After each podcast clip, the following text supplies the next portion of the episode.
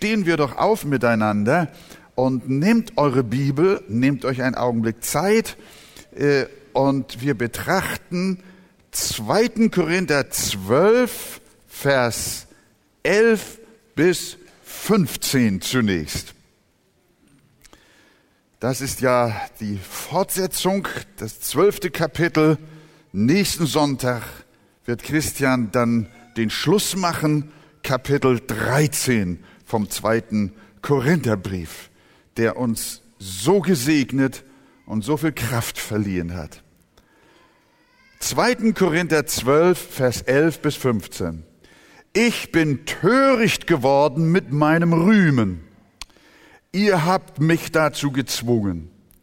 Denn ich sollte von euch empfohlen werden, da ich den bedeutenden Aposteln in nichts nachstehe, wenn ich auch nichts bin. Die Zeichen eines Apostels sind unter euch gewirkt worden, in allem Ausharren, in Zeichen und Wundern und Kraftwirkungen. Denn worin seid ihr benachteiligt worden gegenüber den restlichen Gemeinden, außer dass ich selbst euch nicht zur Last gefallen bin? Vergebt mir dieses Unrecht.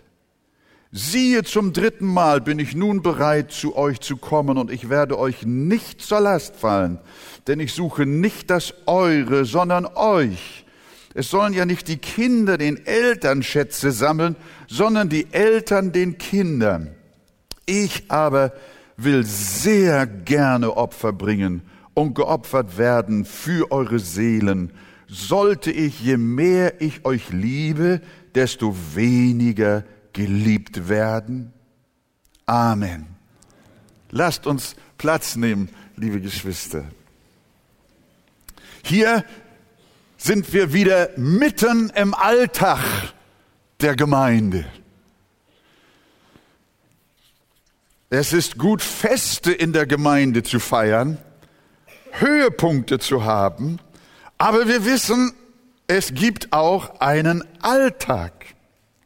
Und in die Korinthergemeinde, das hatte der Apostel vorher schon mehrfach traurig erwähnt, waren Leute reingekommen mit falschen Lehren und auch mit komischen Ambitionen, die sich auch als besonders vollmächtige Apostel ausgaben. Und dann haben sie in der Gemeinde über den abwesenden Paulus, der ja ihr Gründer und Vater der Gemeinde war, schlecht geredet. Das gibt's in der Arche nicht, dass man schlecht über seine Leiter redet. Alles Volk sagt, ach doch.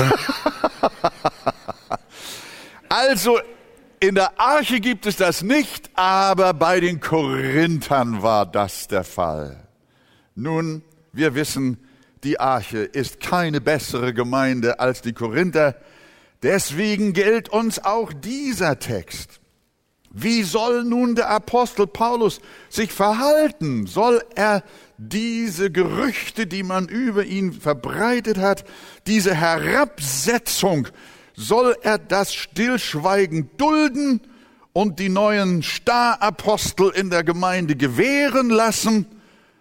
Oder soll er dagegen angehen? Wie verhält er sich? Wenn es nur um seine Person gegangen wäre, hätte er möglicherweise geschwiegen. Aber die bedeutenden Apostel, wie Paulus sie nennt, waren Ausbeuter, die die Gemeinde verführten. Und Paulus reagiert und scheut sich nicht, sich mit den selbsternannten Aposteln zu vergleichen. Er sagt, schaut mal, schaut mich an und schaut diese Leute an. Und er fängt sogar an, sich selbst zu loben. Das macht man doch nicht. Aber hier ging es gar nicht um ihn, sondern er wollte der Gemeinde zeigen, wie ein geistlicher, biblischer Dienst auszusehen hat. Er scheute sich nicht, sich selber als ein Vorbild und Nachahmer Christi darzustellen. Und er schreibt in Vers 11, ich bin ein Narr geworden. Dazu habt ihr mich gezwungen. Denn ich sollte von euch gelobt werden, da ich doch nicht weniger bin als die Überapostel, obwohl ich nichts bin. Dann erinnert er sie in Vers 12, wie die Anfänge der Gemeinde waren, wie Paulus durch Zeichen und Wunder und Kraftwirkungen von Gott bestätigt wurde. Hatten die Korinther das alles vergessen? War Paulus jetzt wie ein Prophet im eigenen Lande, der nichts gilt, den sie kannten und der Alltag für sie geworden war? Ihr Lieben, das ist ja bis heute so ein Phänomen. Der Prophet im eigenen Land, der gering geschätzt wird. Wenn aber Leute von draußen kommen und spektakuläre Auftritte haben, dann werden sie hochgejubelt. Der Pastor vor Ort, der über Jahre die Last trägt, die tägliche Mühe hat und die Gemeinde in Treue versorgt, der wird gering geachtet. Den kennen wir. Das ist einer von uns. Der gehört zum Inventar. Ja, nee, der hat nicht die Vollmacht. Aber die anderen, da passiert was. Da ist es gewaltig. Da ist es groß. Das ist ja viel, viel besser, als was wir an unseren altbekannten Leuten in der Gemeinde haben. Das war hier die Situation. Das Verhalten der Korinther zwingt ihn, den Paulus dazu, dass er an die Arbeit erinnert, die er unter Mühen und Hingabe unter ihnen getan hat. War das denn nichts, so dass nur die neuen Überapostel etwas gelten? Wie war es denn am Anfang und die ganze Zeit danach, als Paulus die Gemeinde gründete? Er war wie ein Vater unter ihnen. Von welcher Qualität war sein Wirken? Es war von Selbstlosigkeit geprägt, während das der neuen Führer von Selbstsucht geprägt war. Er schreibt in Vers 13 und 14, denn worin seid ihr durch uns benachteiligt worden gegenüber den anderen Gemeinden? Außer dass ich selbst euch nicht zur Last gefallen bin. Und fast zynisch sagt er, oder ironisch, vergebt mir dieses Unrecht. Siehe, zum dritten Mal bin ich nun bereit, zu euch zu kommen, und ich werde euch auch wieder nicht zur Last fallen, wie die anderen, von denen wir wissen, dass sie Geld genommen haben. Und das nicht wenig. Aber die Korinther waren verblendet, waren sogar bereit, ihnen viel zu geben, weil sie ja so toll waren. Paulus aber hat unentgeltlich unter ihnen gearbeitet, während die anderen auf Geld aus sind, weshalb Paulus den entscheidenden Satz schreibt hier, Vers 14. Da sagt er, hören wir mal, ich suche doch nicht das Eure, sondern euch. Ich suche nicht euer Hab und Gut, sondern ich suche euch. Das macht den Unterschied zwischen jenen und euren geistlichen Vätern. Es gibt viele christliche Dienste, die suchen eher das Portemonnaie ihrer Zuhörer als das Wohl ihrer Seelen. Wie oft fallen Christen auf solche Überflieger herein, die in einem sehr geistlichen Gewand daherkommen und merken nicht, dass ganz andere Motive im Vordergrund stehen. Aber nicht nur Scharlatane im strengsten Sinne handeln so. In eine solche Situation können auch sehr rechtschaffene Diener Gottes fallen. Ich habe mich dabei selbst schon ertappt. Oh, wir lieben große Versammlungen. Wenn viele da sind. Und ich habe Phasen in meinem Leben gehabt, wo Gott mir gezeigt hat, dienst du, weil du ein großes Publikum haben möchtest, dass dein Ego streichelt? Oder geht es dir wirklich um das Heil und die Errettung von Seelen.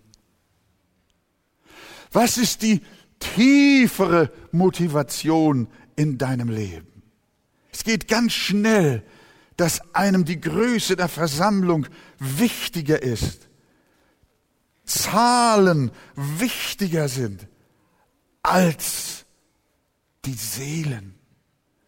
Wir zählen auch gern unsere Neubekehrten, aber nicht wegen ihrer Errettung, sondern wegen unseres Ruhmes.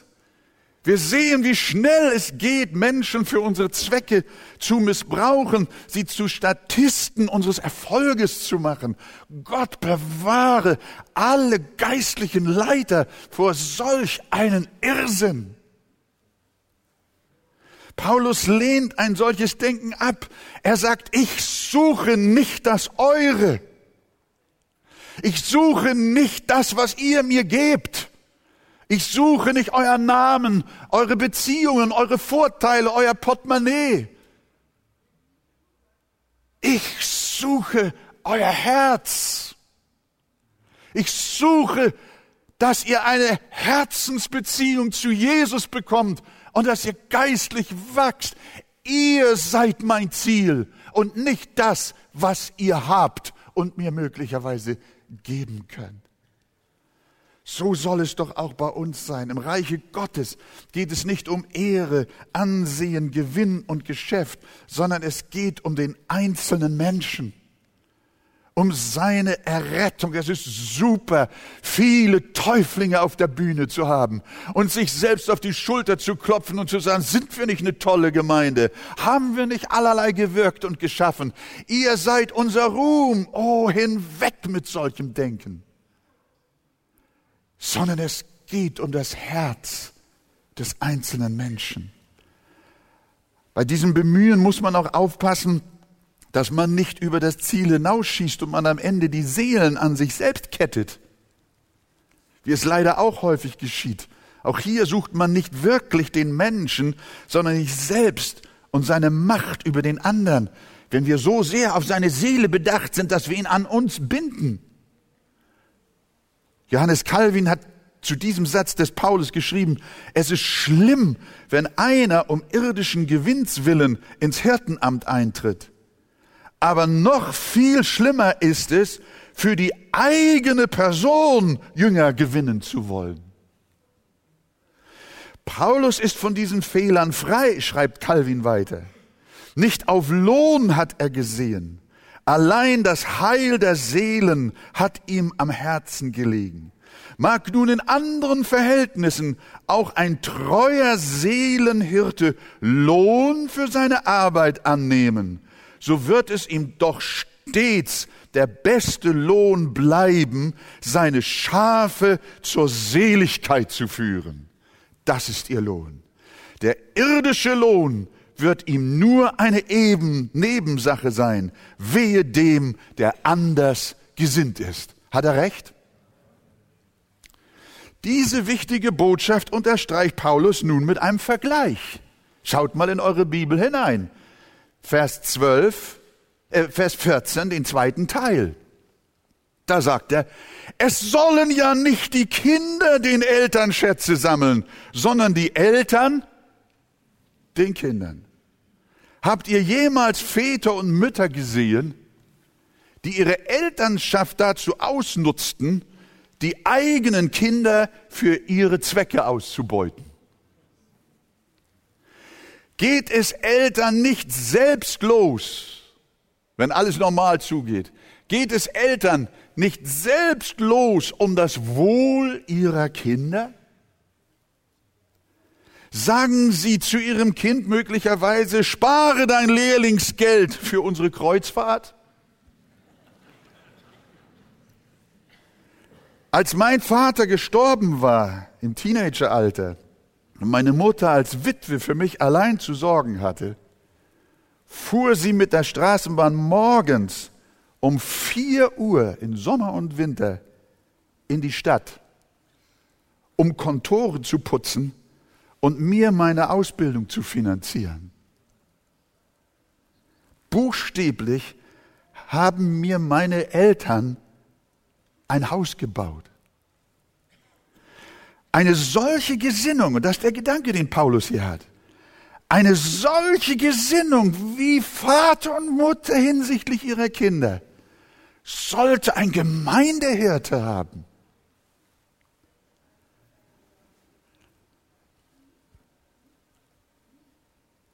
Natürlich helfen die Kinder auch ihren Eltern und vergessen nicht, sie nicht, wenn sie alt sind. Aber der normale Gang der Dinge ist klar. Eltern opfern sich für ihre Kinder und opfern sich so auch geistliche Väter und Mütter für ihre geistlichen Kinder in der Gemeinde. Und deshalb Vers 15. Ich aber will sehr gerne Opfer bringen, liebe Korinther, wie ein Vater, wie eine Mutter, die ihren Kindern Häuser bauen. Und wieder, und ich will gerne geopfert werden für eure Seelen. Habt ihr den Text vor euch? Wieder geht es dem geistlichen Vater der Korinther um ihre Seelen. Andere Motive hatte er nicht. Er opferte sich für die Gemeinde mit Hingabe und Selbstlosigkeit und folgte damit dem Beispiel Jesu. Er wurde arm, damit wir reich würden. Ebenso suchte Paulus nicht, sich durch die Gemeinde reich zu machen, genauso wenig wie Eltern versuchen, sich an ihren Kindern zu bereichern. Aber was erwarten Eltern von ihren Kindern? Darf ich mal fragen? Haben Eltern auch eine Erwartung an die Kinder, wenn sie ihren Kindern alles gegeben haben? Liebe. Richtig. Sie erwarten von ihren Kindern geliebt zu werden, respektiert zu werden, wie das vierte Gebot sagt. Ehre Vater und Mutter. Wenn Kinder alles von Vater und Mutter empfangen haben und diese Kinder sich anschließend von ihren Eltern in Verachtung abwenden, brechen sie ihren Eltern das Herz. Und das ist hier, was Paulus sagt. Ich habe euch so geliebt. Ich habe euch wie wie Eltern ein Haus gebaut. Ich habe auch alles für euch getan. Aber schaut, was er in Vers 15 sagt. Habt ihr es? Sollte ich denn, je mehr ich euch liebe, desto weniger von euch geliebt werden? Mein lieber Mann, Jetzt sind glanzvolle und ruhmreiche Prediger zu euch gekommen, die ihr verehrt, die euch ausbeuten und verführen. Aber den, der euch wirklich geliebt hat, den liebt ihr nicht mehr? Korinther, die Botschaft des Paulus ist, liebe Gemeinde, vergesst eure Hirten und Lehrer nicht die jahrelang oder gar jahrzehntelang euch gedient haben im Wort, in der Seelsorge, in Treue und Hingabe, die gearbeitet haben, so wie sie euch geliebt haben, so liebt sie doch auch. Wir werden in der Bibel aufgefordert, lasst uns ihn lieben, Jesus, denn er hat uns zuerst geliebt. Lasst uns auch unsere geistlichen Leiter lieben, sie nicht herabsetzen, nicht schlecht über sie reden, sondern liebt sie, denn sie haben euch zuerst geliebt. Seid Gott dankbar. Das ist, was Paulus hier den Korinthern zu sagen hat. Und was anderes habe ich euch auch nicht zu sagen. Gott schenke uns diese Gnade. In seinem Namen. Amen. Stehen wir auf und lesen auch noch den nächsten Teil aus Kapitel 12. Das ist Vers 16 bis 21. Doch es sei so, dass ich euch nicht belästigt habe. Weil ich aber schlau bin, habe ich euch mit List gefangen. Habe ich euch etwa übervorteilt durch irgendjemand von denen, die ich zu euch sandte? Ich habe dem Titus zugeredet und mit ihm den Bruder gesandt. Hat etwa Titus euch übervorteilt? Sind wir nicht in demselben Geist gewandelt? Nicht in denselben Fußtapfen? Meint ihr wiederum, wir verantworten uns vor euch, vor dem Angesicht Gottes? In Christus reden wir. Und das alles, Geliebte, zu eurer Erbauung. Denn ich fürchte, wenn ich komme, könnte ich euch nicht so finden, wie ich wünsche. Und ihr könntet auch mich so finden, wie ihr nicht wünscht. Es könnten Streitigkeiten unter euch sein, Eifersüchteleien, Wutausbrüche, Rechthabereien, Verleumdungen, Verbreitung von Gerüchten, Aufgeblasenheit, Unruhen, so dass mein Gott mich nochmals demütigt bei euch, wenn ich komme und ich trauern muss über viele, die zuvor schon gesündigt und nicht Buße getan haben, wegen der Unreinigkeit und Unzucht und Ausschweifung, die sie begangen haben. Wieder ein unglaublicher Text. Nehmt doch Platz. Was meint Paulus, wenn er in Vers 16 sagt, doch sei es so, dass ich euch nicht belastet habe. Weil ich aber schlau bin, habe ich euch mit List gefangen. Paulus ist manchmal ironisch. Was er ihnen sagen will, in der Gemeinde existiert ein Gerede, dass Paulus nämlich sich nicht direkt an den Korinthern bereichert hat, dass er es aber geschickt mittels eines anderen, nämlich Titus, getan hätte. Verstehen wir die Situation? Sie sagen, Paulus, nein, er hat sich nicht bereichert, er hat uns auch nicht belastet. Aber als ja die Sammlung für die Armen in Jerusalem durchgeführt wurde, ist er tatsächlich selber nicht gekommen, aber er hat Titus geschickt und noch einen Bruder.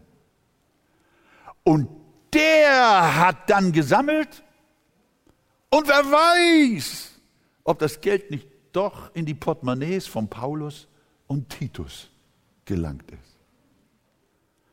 Und deswegen hier Vers 16, dann schreibt er, ich habe euch nicht belastet, sagt ihr. Ja, ja, habe ich. Aber weil ich schlau sei, habe ich euch mit List gefangen. Vers 17. Habe ich euch etwa übervorteilt durch irgendjemand von denen, die ich zu euch sandte? Er hat die Korinther weder persönlich übervorteilt noch über einen seiner gesandten Mitarbeiter. Und deshalb Vers 18, der geht immer weiter. Er sagt, ich habe den Titus gebeten und mit ihm den Bruder gesandt. Und jetzt, hat etwa Titus euch übervorteilt? Wenn ich sage, ich habe euch nicht übervorteilt, dann behauptet ihr, Titus hat es getan. Zu seinen und meinen Gunsten. Das ist das Geschwätz in der Gemeinde. Habe ich den Titus gebeten und mit ihm den Bruder gesandt, hat etwa Titus euch übervorteilt? Und jetzt kommt etwas. Sind wir nicht in demselben Geist gewandelt? Nicht in denselben Fußtapfen? Das hat Paulus nicht zugelassen. Das ist ein Keil zwischen seinem Mitarbeiter und ihm am Ende noch getrieben wird. Es war unerhört von den Gläubigen in Korinth, dass sie nun auch Titus verdächtigten. Wir sehen, wie schnell selbst unter Christen böses Geschwätz entstehen kann. Aber Paulus stand entschieden dagegen auf. Und er schreibt die wunderbaren Worte. Sind wir nicht in demselben Geist gewandelt? Und in denselben Fußtapfen? Was für ein herrliches Zeugnis erteilt Paulus seinem Team. Er wandelte mit ihm in demselben Geist. Er wusste, so wie er selbst nicht betrog und übervorteilte, tat es auch Titus nicht. In ihm lebte derselbe Geist der Wahrheit wie in Paulus. Auf seine Mitarbeiter ließ er nichts kommen. Ihre Einheit war stark und vollmächtig. Das erinnert an Davids Psalm. Siehe, wie fein und lieblich ist es, wenn Brüder einträchtig beisammen sind. Wie das feine Öl auf dem Haupt, das herabfließt in den Bart, den Bart Aarons, das herabfließt bis zum Saum seiner Kleider. Wie der Tau des Hermon, der herabfließt auf die Berge Zions. Denn dort hat der Herr den Segen verheißen, Leben bis in Ewigkeit. Eintracht und Einmütigkeit ist wie Öl. Paulus, Titus, Timotheus und die anderen, von denen wir wissen. Der Heilige Geist wird in der Bibel gern mit dem Bild des Öls verglichen. Das Öl des Heiligen Geistes oder auch die Salbung des Heiligen Geistes. Und nun betont Paulus, dass sein Team eines Geistes ist. In einem Geist wandelt. Damit meint er die Eintracht, die der Heilige Geist in ihren Herzen gewirkt hat. Ein unglaubliches Geschenk.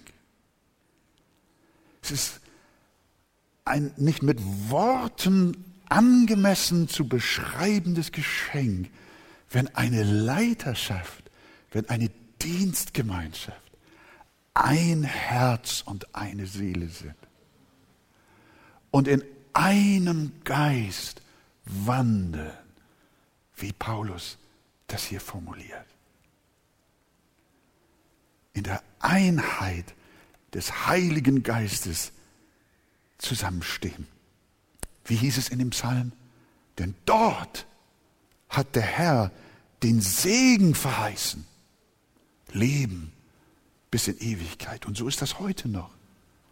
Da wo Pastoren, Älteste und Leiter durch das Band des Heiligen Geistes eins sind, da ist Segen, da ist Leben bis in Ewigkeit. Und liebe Gemeinde, dieses Geschenk dürfen wir bisweilen in der Arche genießen. Aber wir dürfen es nicht wie selbstverständlich nehmen, sondern täglich immer wieder dafür beten und um die Eintracht und Einmütigkeit ringen. Wir bitten auch die Gemeinde darum, das höchste Gut, die größte Gabe ist Jesus, der Erlöser für eine Gemeinde. Aber ein weiteres hohes Gut in der Gemeinde ist der Friede,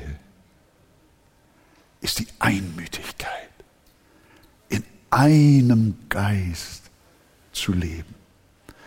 Auch wir leben noch im Fleisch und der Teufel tut alles, um Eintracht zu unterminieren am liebsten sogar zu zerstören. Und darum müssen wir alle auf uns selbst acht haben, dass jeder den anderen höher achtet als sich selbst, dass wir in der Demut bleiben, in der Selbstverleugnung und dass wir dem Stolz in unserem Herzen radikal den Kampf ansagen. Dann wird es fein und lieblich in der Gemeinde sein und endloser Segen wird unser Teil sein.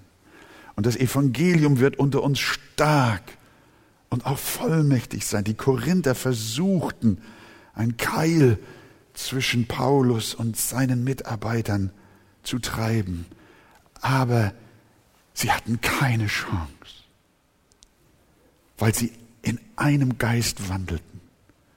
Lasst uns anfangen, Parteiungen zu bilden, dann ist unsere Kraft dahin, wie die des Simson, als man ihm die Haare abschnitt.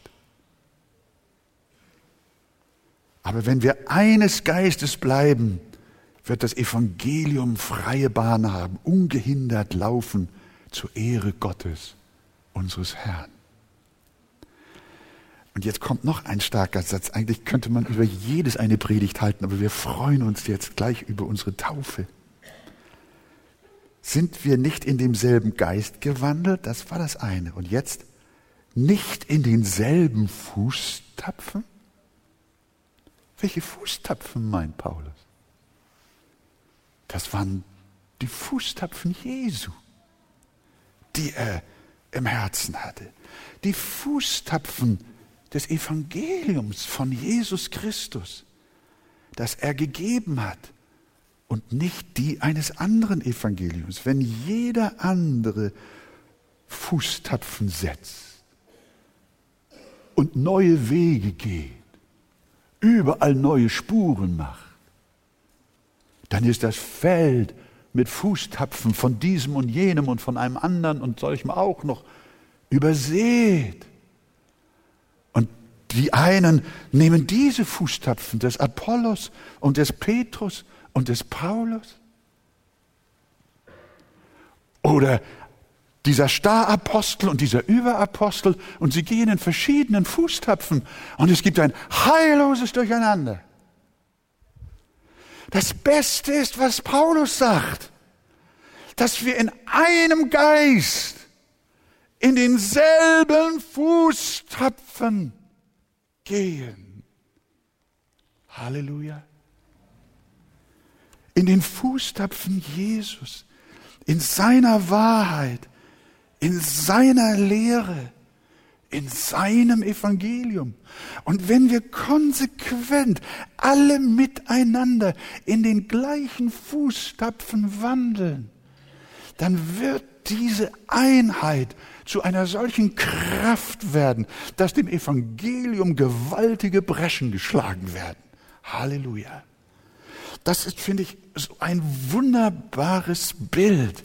Wir gehen nicht in verschiedenen Fußtapfen.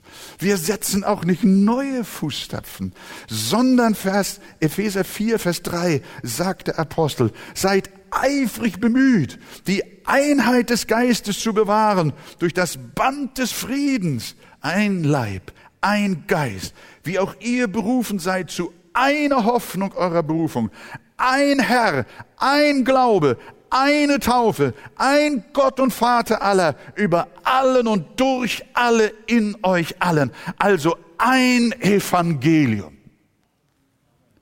Vater, Sohn und Heiliger Geist. Christus, der Sohn Gottes, ins Fleisch gekommen, für unsere Sünden gestorben, am dritten Tage auferstanden, zum Himmel gefahren und wiederkommend, um seine Gemeinde zu holen. Evangelium heißt, Gott rettet seine Kinder aus der souveränen Gnade als Berufender durch den Glauben und durch dieselbe Gnade und durch den Beistand des Heiligen Geistes werden sie gehalten und bewahrt bis ans Ende. Das ist ein Fußtapfen. Das Evangelium sagt auch, dass wir als Christen in Jesus von unserer Sünde gerechtfertigt worden sind, dass wir aber die Heiligung bis ans Lebensende benötigen, weil wir bis dahin immer noch sündigen. Auch das sagt das Evangelium. Es sagt, dass die ganze heilige Schrift das unfehlbare Wort Gottes ist. Und alles, was darin geschrieben steht, ist wahr und irrtumslos. Ein Fußtapfen. In diesen Fußtapfen gehen wir. Und die Bibel erklärt uns, dass Gottes Gebote nicht hinfällig sind, sondern das letzte Tüpfelchen am Gesetz erfüllt wird. Und dass alles wahr ist so ist beispielsweise jede sexuelle Betätigung außer einer Ehe zwischen Mann und Frau Unzucht und Sünde.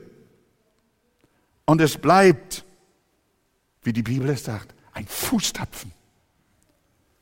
Es gibt noch mehr Grundlehren im Evangelium, die nicht verhandelbar sind. Sie sind die Fußtapfen Jesu.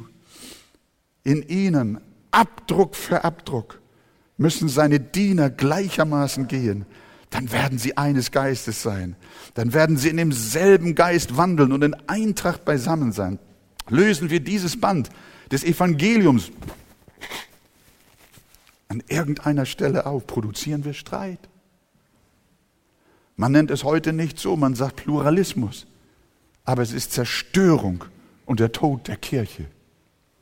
Es gibt nur ein Evangelium. Gott bewahre uns davor. Vielmehr schenke uns ein Herz und eine Seele, womit wir gemeinsam an allem festhalten, was geschrieben steht. Paulus und Titus ist unser Vorbild, die in demselben Geist wandelten und in denselben Fußstapfen und sie haben gesiegt durch Gottes Gnade. Nun beteuert er, und damit bin ich fertig, nun beteuert Paulus noch, dass er alles, was er den Korinthern geschrieben hat, vor Gott geschrieben hat. Hört mal. Was für ein Bekenntnis. Vers 19. Er schreibt, meint ihr, wir verteidigen uns vor euch? Vor dem Angesicht Gottes in Christus reden wir. Und das alles, Geliebte, zu eurer Erbauung. Vor dem, er sagt, ich habe diesen Brief und auch diesen Abschnitt vor dem Angesicht Gottes geschrieben. Sollte uns das was wert sein, liebe Gemeinde? Einen Text zu haben, über den wir heute gesprochen haben? Den der Apostel vor dem Angesicht Gottes in Jesus Christus geschrieben hat. Es war nicht nur so ein Gekritzel, gerade was ihm einfiel. Ich muss denen mal Bescheid sagen. Sein Herz hat er hineingelegt in das alles. Paulus schreibt nichts zur Selbstverteidigung nicht zu seiner persönlichen Rechtfertigung, sondern vor dem Angesicht Gottes zu ihrer Erbauung. Ermahnung und Zurechtweisung wird oft falsch verstanden, aber sie ist zum geistlichen Wohlergehen da, zur Hilfe und zur Zurechtbringung. Liebe Korinther, liebe Arche-Gemeinde, versuche das zu verstehen, dass auch Ermahnung zu deiner Erbauung ist zu deinem Vorteil und Segen. Denn was hilft es, wenn die Korinther nichts gelernt haben, wenn demnächst ihr Vater in Christus kommt? Und dann schreibt er, denn ich fürchte, wenn ich komme, könnte ich euch nicht so finden, wie ich es wünschte. Es könnte Streit unter euch sein. Eifersucht, Zorn, Selbstsucht, Verleumdung, Verbreitung von Gerüchten, Aufgeblasenheit, Unruhen. So waren sie. Sodass mein Gott mich nochmals demütigt bei euch, wenn ich komme und ich trauern muss über viele, die zuvor schon gesündigt und nicht Buße getan haben, wegen der Unreinheit und Unzucht und Ausschweifung die sie begangen haben.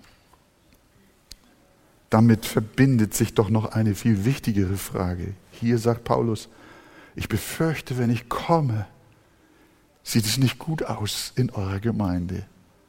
Ihr seid eine streitsüchtige, eine eifersüchtige Gemeinde. Eine Gemeinde in Selbstsucht, Verleumdung, Verbreitung von Gerüchten und Zorn. Liebe Gemeinde, das kann nicht sein. Und er sagt, ich, wie, werde ich, wie werde ich euch finden, wenn ich komme? Das hat mein Herz zu dem Gedanken gebracht, wie ist es um uns bestellt, wenn nicht Paulus, sondern wenn Jesus kommt. Stellt euch vor, Jesus kommt. Und wir schimpfen und sind ärgerlich und haben Streit und Verleumdung und Belastung und sogar sexuelle Sünden und Ausschweifung. Wollen wir Streit, Eifersucht, Zorn und Unruhe fördern? Wollen wir Unreinheit, Unzucht und Ausschweifung betreiben, bis Jesus kommt, bis wir sterben, bis zu seiner Wiederkunft?